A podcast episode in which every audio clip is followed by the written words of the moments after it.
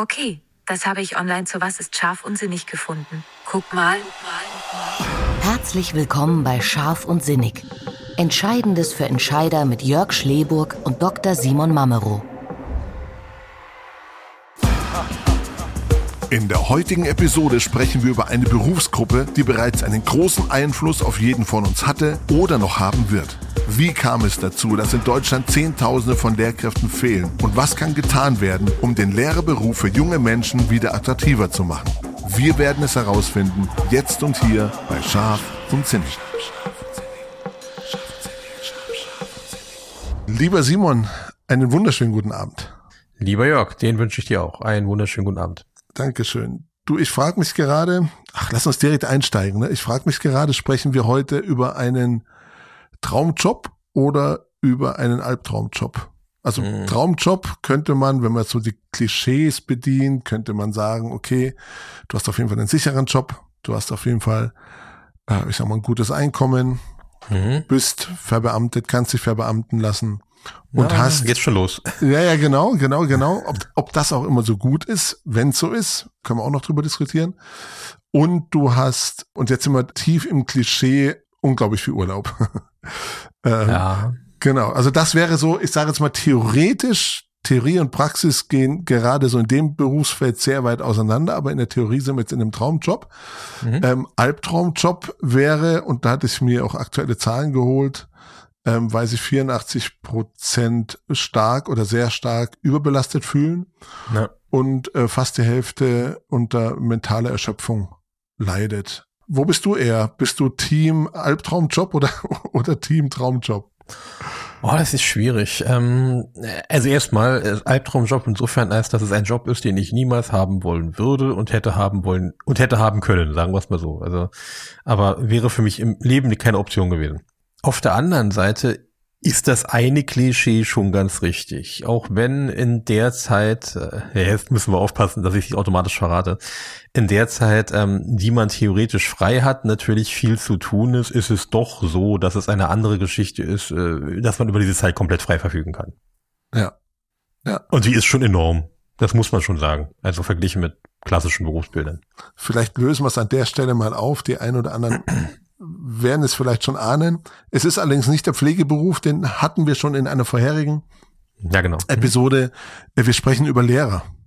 Genau. Und äh, ach so, ja genau. Warum sprechen wir eigentlich über Lehrer? Generell ist es ein interessanter Job insofern, als dass jeder ja irgendwann mit dem er irgendwas zu tun gehabt haben muss. Mhm, stimmt. Man kommt ja. ja nicht umhin, mindestens, sagen wir mal, 10 bis 20 Lehrer in seinem Leben zu treffen. Das geht nicht anders. Also, das ist einfach so.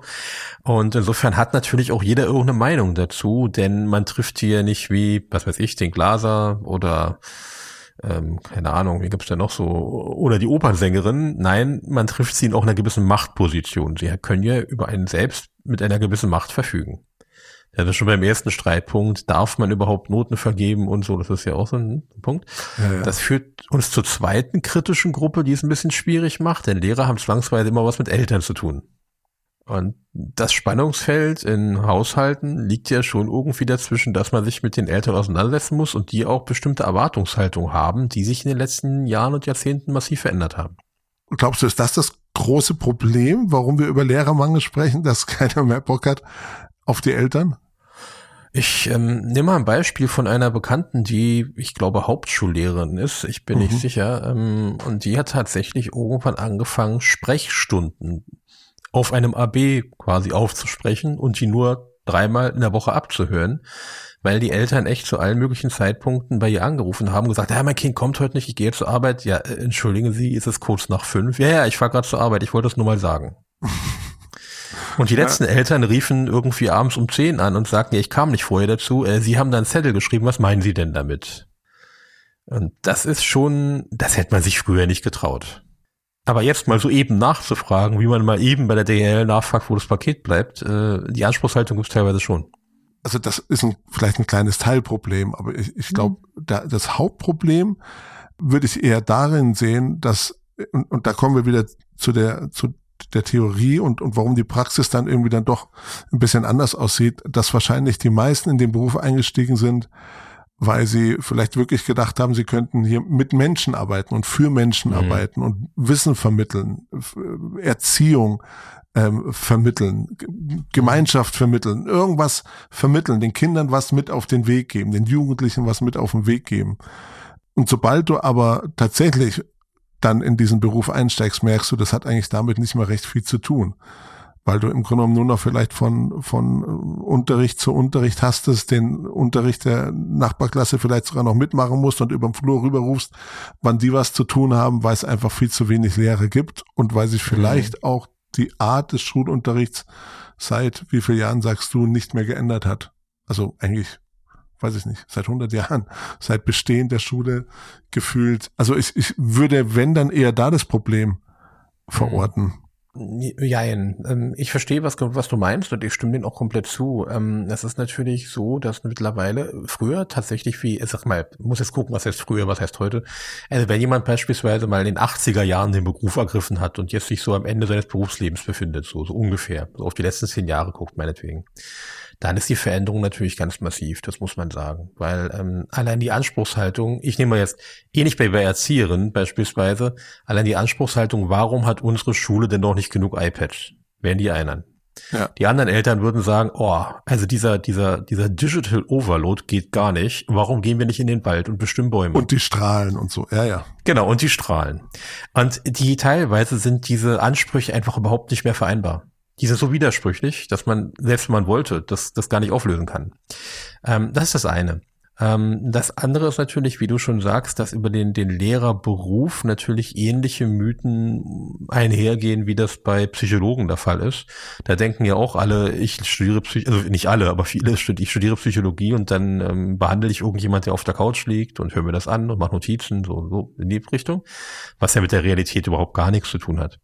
Und das, was du gesagt hast, das ist wesentlich weniger Lehrer, vielleicht noch Grundschullehrer, das sind eigentlich mehr Sozialpädagogen die so für das Auflösen der Probleme ihre Zeit haben, die in Einzelheiten mit äh, dem Bereich da sprechen.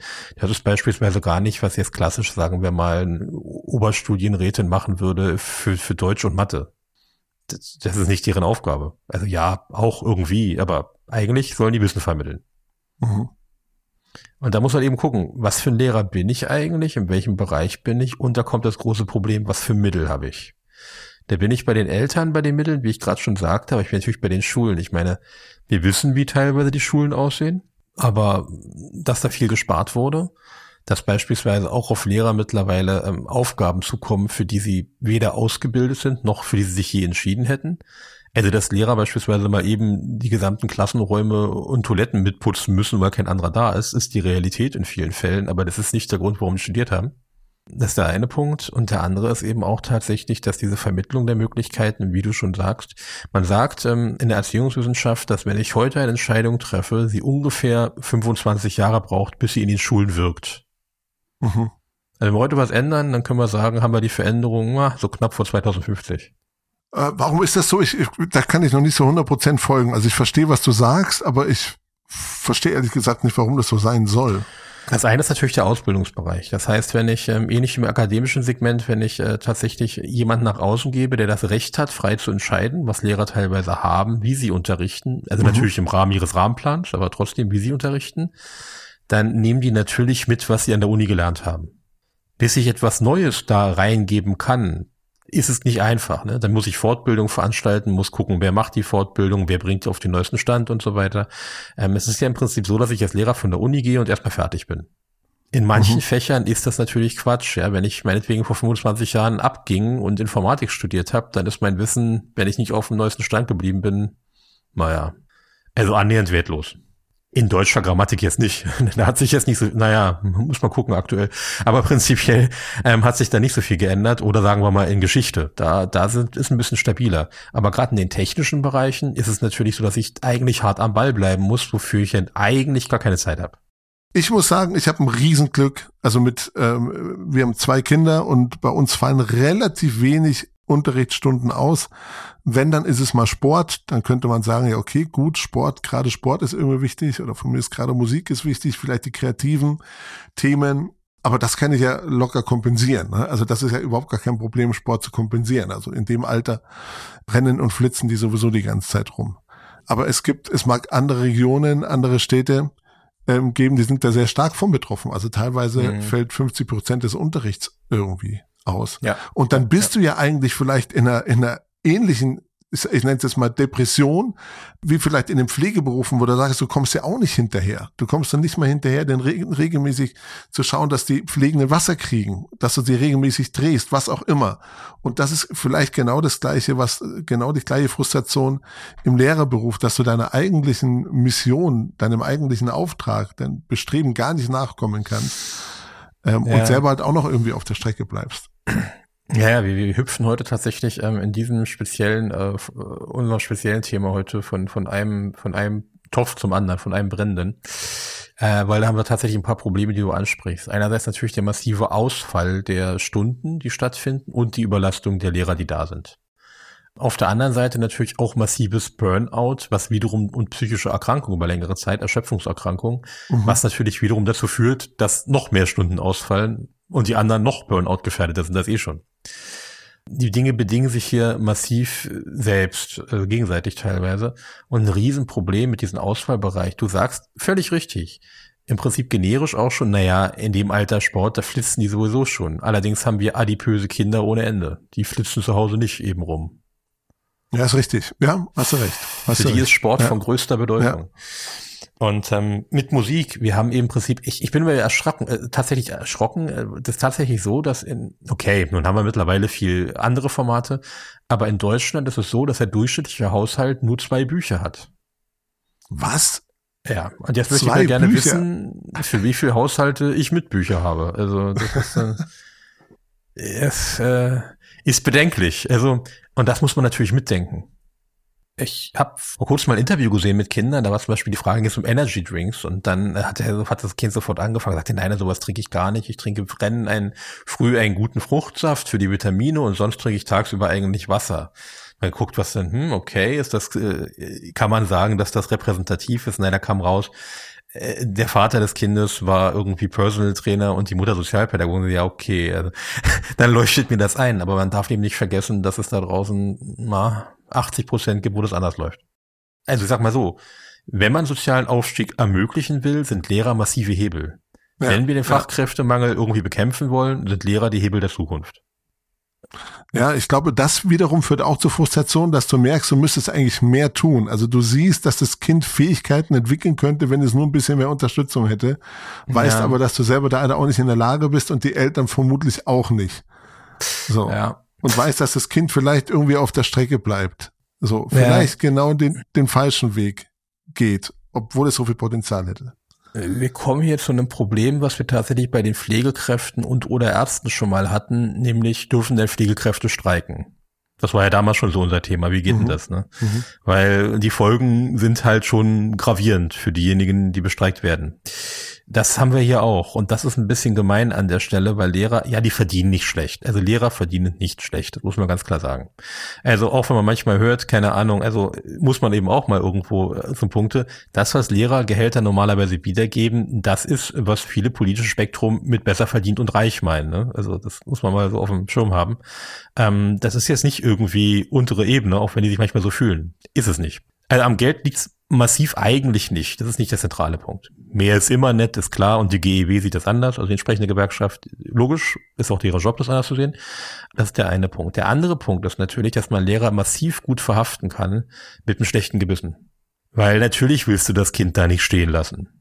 Natürlich ist es dir wichtig, dass es sauber ist in der Umgebung, in der du jeden Tag lehrst oder was das lehrst, in der du jeden Tag mit den Kindern und Schülern, also Jugendlichen interagierst. Natürlich ist es schön, wenn die ganze Klasse auf Klassenfahrt mitgehen kann. Und wer muss es regeln? Am Ende des Tages du in der Freizeit. Dann ist wiederum diese Ferienzeit nicht so viel. Weil das, was Lehrer so alles zusätzlich am Hals haben, weil sie es sich anziehen, weil sie emotional als Arbeitspsychologe, würde ich sagen, nicht ausreichend distanziert sind. Als positiver Mensch würde ich sagen, als dass sie engagiert sind, führt natürlich ja. zum Thema. Ja, absolut. Weil du lässt die natürlich nicht einfach deine Abiturklasse mal eben verrecken und sagen, oh, meine Stunden sind fertig, ich bin hier durch, ne? Das, das macht man ja nicht. Also es gibt Leute, die machen das, aber das ist nicht das Gros derjenigen, die Lehrer geworden sind. Nee, naja, klar, genau. Und das ist natürlich ein bisschen gemein, weil an der Stelle, also ich hatte diese Ja, jetzt will ich nicht zu tief ins Private gehen, aber ich hatte diese Debatte mit Angehörigen, Familien, äh, Angehörigen, die in diesem Beruf tätig sind, wo man mhm. gesagt hat, warum, warum machst du das? Naja, weil es denn sonst doch keiner macht. Ja, ist echt nicht deine Aufgabe, das solltest du nicht tun. Ja, ist richtig, aber wenn ich es nicht mache, macht es gar keiner. Tja, ist schlecht, ne? Ist korrekt, aber ist schlecht. Ja. ja. Menschlich, großartig. Absolut. Aber das ist das, was zum Burnout führt. Wenn ich nicht loslassen kann. Ja. Diese Episode präsentiert Ihnen die Agentur von Vorteil. Employer Branding für Deutschlands beste Arbeitgeber. Datenintelligenz, punktgenaue Analysen, individuelle Kulturentwicklungsprozesse und kluge Kampagnen.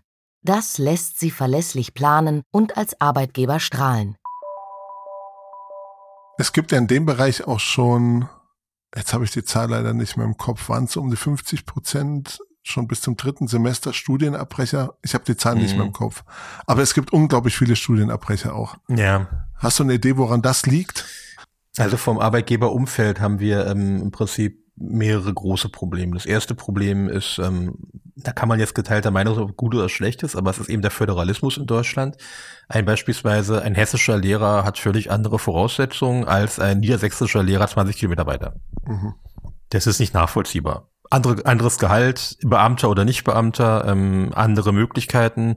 Und man weiß natürlich, was der Nachbar hat. Ne? Und das ist alles, es ist ja nicht das Ausland in dem Sinne, es ist das gleiche Land. Und teilweise haben die komplett andere Lehrpläne, weil das im Prinzip Ländersache ist.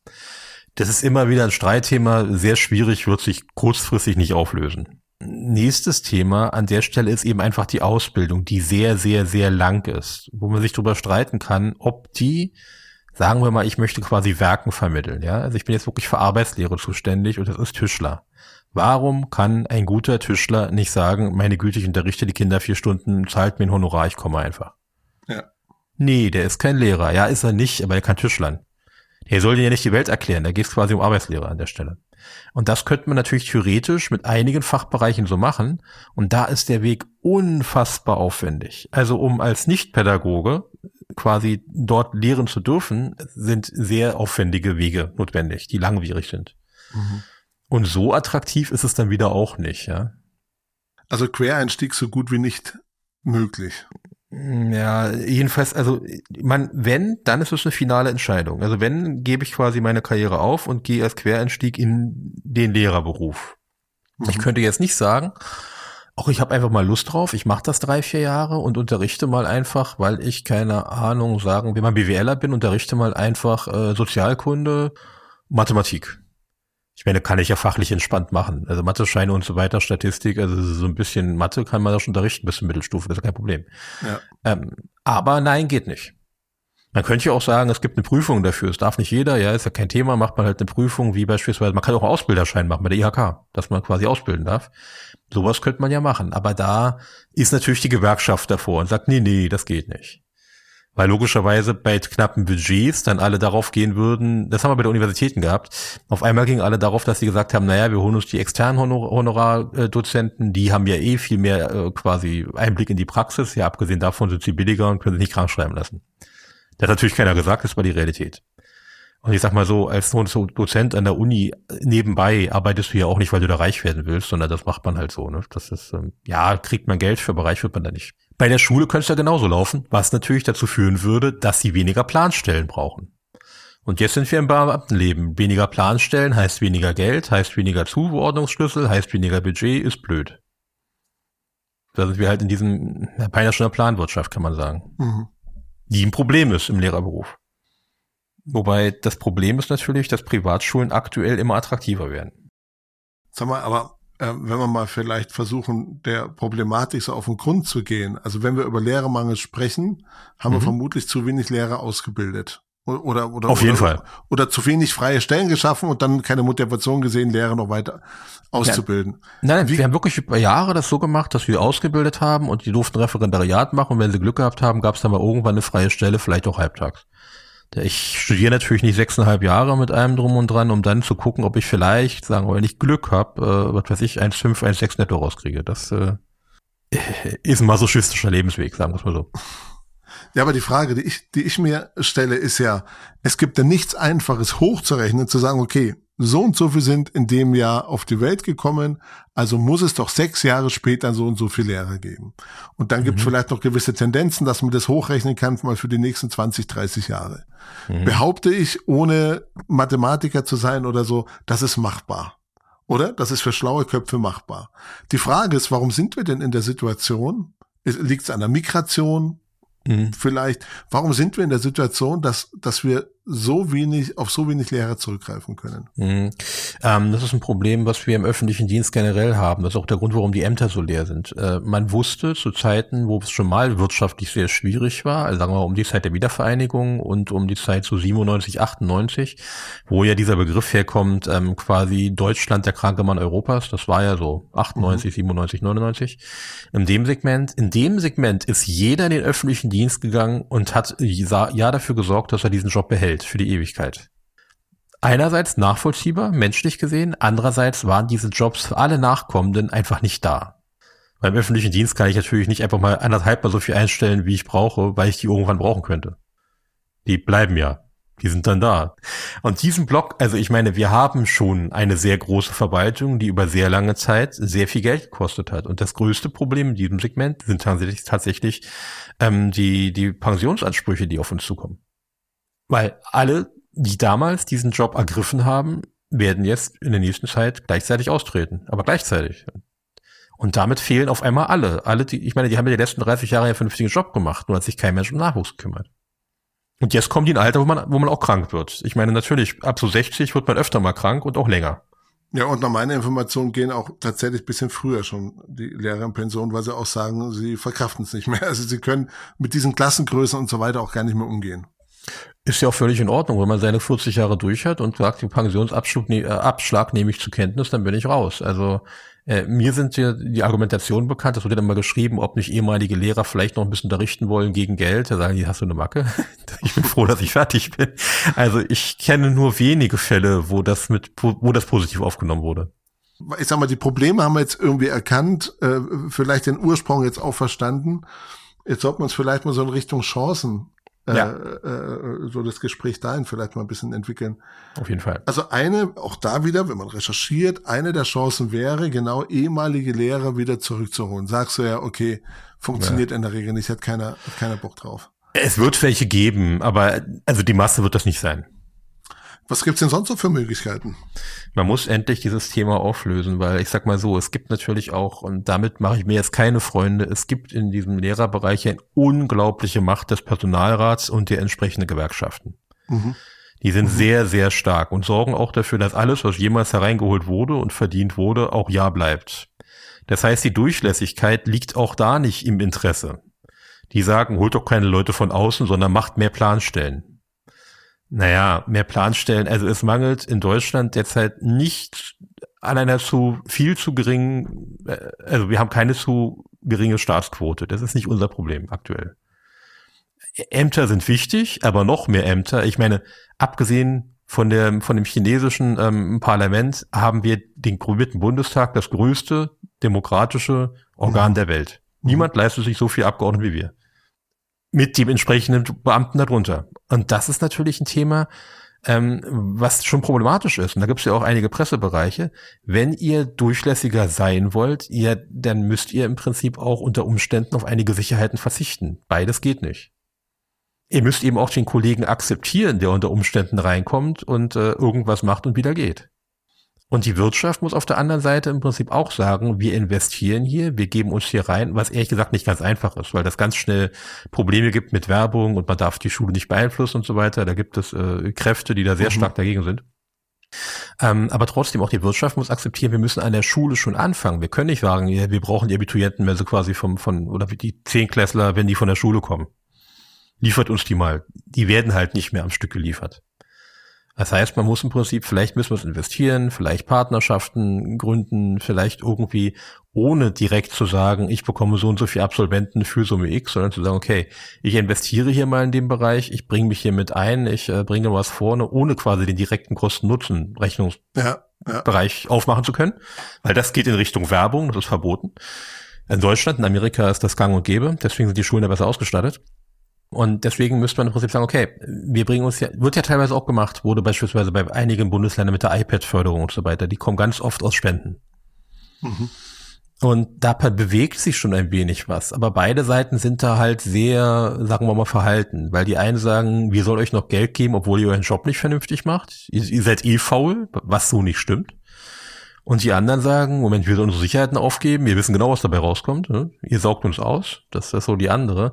Und wenn die beiden Seiten nicht ein bisschen sich bewegen und ein bisschen flexibler werden, dann bleibt es schwierig. Äh, du hattest gerade eben Amerika angesprochen. Wäre das ein Schulmodell generell, wo man sich ein bisschen mehr abschauen könnte? Oder gibt es andere Beispiele? Man schaut ja da gerne in Richtung der skandinavischen mhm. Länder. Gibt, gibt es da Beispiele, wo du sagst, da lohnt es sich mal genauer hinzuschauen, weil da funktioniert es eigentlich ganz gut. Die sind uns vielleicht schon ein bisschen voraus. Es ist äußerst schwierig. Es ist wirklich äußerst schwierig, weil ähm, wir wenig aus Erfahrungswerten machen können. Das ist ähm, beispielsweise, nur um ein Beispiel zu nennen, also so Open Legends, die gerne mal durchlaufen. Die, ähm, die asiatischen Länder sind uns total voraus, weil die können das viel besser. Also ein so eine typische Geschichte, die immer wieder kommt. Man sagen, ja, kann sein, aber in Japan und Korea haben wir die höchste Selbstmordrate bei Abiturienten überhaupt. Weil die unter diesem Leistungsdruck komplett zusammenbrechen. Mhm. Wir haben Menschen, die vereinsamen, wir haben emotionale Zusammenbrüche, wir haben mehr psychologische, quasi noch viel mehr Burnouts bei Jugendlichen als bei uns. Kann also jetzt nicht unbedingt das Ziel sein. Das wäre erstmal Punkt. Zweiter Punkt, die USA. Schwierig. Ähm, man guckt immer gerne mal auf, auf die Bereiche, sagen wir, der Top, der Top-Segmente und vergisst, dass das ja Privatschulen sind das ist ja im Allgemeinen nicht die öffentliche Schule. Die öffentliche Schule hat da schon so ihre Schwierigkeiten und in den USA ist zum Beispiel überhaupt kein Problem, dass Werbung eben da ist. Äh, viele, mhm. ähm, sagen wir mal, äh, viele würden, die sich so in dem Bereich, was bei Lehrer relativ verbreitet ist, Adornos und so bewegen, würden sagen, nee, Moment, wenn wir Kultur beeinflussen durch die Industrie, haben wir am Ende nichts weiter als Replikate der Industrie. Mhm. Ist nicht ganz von der Hand zu weisen. Also Werbung und Schulen, dieses Mathestunde wurde ihm präsentiert von Snickers, keine Ahnung schwierig. Also, ja, ja, in die Richtung geht das, ne? Also, das ist so, mh, hm, problematisch. Also da, äh, Vorteil natürlich in den USA Sport, ganz klar. Also und dass man sich quasi in jeglicher Hinsicht, egal was man kann, ähm, letztendlich erfolgreich ausweiten kann, führt dazu, dass es dort Absolventen von Colleges gibt, die nicht einen Satz vernünftig schreiben können, weil die halt ein Sportstipendium haben. Mhm. Auf der anderen Seite muss man eben nicht an Dingen scheitern, die man einfach nicht gut kann. Also man ist ja kein, ich sag jetzt mal ganz bewusst, kein, wie soll ich sagen, gehandicapter Mensch, nur weil man ein bestimmtes Fach nicht beherrscht. Wenn ich Französisch mal durchfalle, heißt es ja nicht, dass ich blöd bin. Ich kann das halt einfach nicht. So. Nun könnte ich lernen, lernen, lernen, um da irgendwie durchzukommen. Das ist der europäische Ansatz. Oder ich sage, na, so what, es gibt genug Leute, die es können, mach lieber Football. Okay, kann man jetzt sehen, wie man will, hat Vorteile und Nachteile. Diese Vergleiche mit äh, Finnland äh, sind immer sehr schwierig, weil ähm, es gibt äh, in ganz äh, quasi auf der gesamten, nee, Europa zumindest, gibt es keine homogenere Gruppe, also Bevölkerungsgruppe als Finnen. Und Finnen sind in ihrer quasi Leistung in der Schule sehr gut. Die mhm. Finnen, die Schwedisch sprechen, schon wieder viel schlechter. Das heißt, wir haben eine ganz kleine Bevölkerungsgruppe, die in sich geschlossen sehr gut funktioniert. Man verliert bei sowas relativ schnell äh, das Gefühl für die Zahlen. Also so ein Land wie Finnland hat nicht so viele Einwohner. Bei Weitem nicht so viel. Also Finnland ist viel kleiner als Nordrhein-Westfalen. Ich, also rein von den Einwohneranzahlen her. Ja, ja. Von der Fläche her nicht. Sowas wie Island, wenn man sagt, naja, Island, das ist ja beispielsweise, ja, Leute, das ist eine kleine Insel. Das ist, das kann man jetzt nicht vergleichen mit, ähm, mit quasi so einer, so, so einem komplexen Gebilde, wie wir das hier haben. Und es kommt noch dazu, wenn wir natürlich diese Fachkräftemigration brauchen, müssen wir gucken, wie wir frühzeitig damit umgehen. Wir haben sie ja nun mal. Wir können nicht so tun, als ob sie nicht da wäre. Also dieser Homogenstaat, von dem wir ausgehen, den gibt es de facto in vielen Bereichen nicht. Erst die Frage, finden wir uns damit ab? Wenn ja, was machen wir? Wenn nein, wie gehen wir eben, und ich komme zum Thema zurück, wie gehen wir Privatschulen um, was ja bei Waldorf-Kindergarten schon losgeht? Ich sage jetzt mal bei katholischen äh, Internaten weiter und so weiter. Natürlich sind das alles so Inseln einer ganz anderen Welt. Ist jetzt die Frage. Es gibt Bevölkerungsgruppen, die werden diese Insel nie sehen. Ist es okay? Oder wollen wir das nicht so? Ja, was sagst du, wenn du es schon so, so explizit ansprichst? Ich denke, dass man, ich bin jetzt nicht derjenige, der das lösen kann, aber äh, ich denke, dass man diesen Fragen einfach mit offenen Auge begegnen muss und sie mal offen in den Raum stellen muss und gucken, was man damit entscheidet, was man entscheidet, ohne dieses Moralin reinzugeben. Denn es gibt wenig, ähm, ich sage jetzt moralischere Bereiche, als das bei bei Sprache und Lehrern gemacht wird. Was Kinder mhm. heute alles können sollen, wie viel Fächer die können sollen und wie die sollen empathisch sein und hochintelligent und leistungsfähig und künstlerisch ähm, begabt und, und äh, Leute, es sind immer noch Kinder, ne? Das sind nicht die Sublimate aller Wünsche, die die letzten drei Generationen Sehr nicht erfüllen gut. konnten. Sehr gut. Ja. Ja. Das ist das Thema, Warum ist das ein Problem? Und damit bin ich Akademisierung. Ich habe so viele Studenten erlebt in meinem Leben, wo ich sagen muss, die hätten besser was Besseres, was anderes gemacht, als sich äh, jahrelang an der Uni rumzuquälen und am Ende, hm. ich meine, gut, ich möchte keine Herzenswünschen irgendwie schlecht reden, ja, vielleicht ist das für die ganz wichtig gewesen, das ist in Ordnung. Aber beruflich war das sinnfrei. Mhm. Da hätten die was ganz anderes machen können. Es hätte sicher gemacht, es hätte mehr Steuern erzeugt, es hätte vielleicht mehr Straßen gebaut, ich weiß es nicht, aber es hätte sehr viel produktiver sein können, als ein halbes Leben in irgendwelchen Dingen zu verbringen, wo man nur hofft, dass man die nächste Klausur besteht. Wofür auch immer. Bei dem Job will man gar nicht haben. Naja, richtig. Und das ist ein Problem, wo ich sage, warum beispielsweise, und da komme ich zurück zum Thema, warum meinetwegen auch in einem ach so wichtigen Akademikerhaushalt, warum soll das Kind nicht Handwerker werden? Wo ist das Problem? Aber das bring mal durch. Bring das Kind überhaupt mal auf die Idee. Ja. Oder? Also da, da geht es ja schon mal drum, weil das Umfeld ein ganz anderes ist, ganz anders denkt, ganz anders handelt, in ganz anderen Kreisen unterwegs ist. Wird wahrscheinlich gar nicht passieren. Kommt schon vor, aber das war lange Zeit komplett ausgeschlossen, unmöglich. Ja. Oder so nach dem Motto, na, was denn mit dir passiert? Oder wie kommt das denn zustande? Oder hm? Gibt es irgendwelche Diagnosen oder so? Also das ist natürlich, das ist eine Unmöglichkeit. Wir haben wirklich so ein, nicht wir, sondern die Gesellschaft in vielen Fällen so ein Bild, wie man sein muss. Und das ist bei Kindern ganz drastisch, wie die zu sein haben. Und ähm, das ist natürlich auch ein Punkt, wo man sagen muss, äh, wo, und das, das komme ich zu meinem Ausgangs, meiner Ausgangsthese zurück, wenn auch beispielsweise schon das, das Miteinander der Lehrer mit den Eltern ist in vielen Fällen nicht mehr gegeben. Es ist ein ganz klares Gegeneinander. Und das ist bedauerlich. Das kann so nicht funktionieren. Und in der Mitte steht im Prinzip das, worum es allen geht, nämlich der Nachwuchs.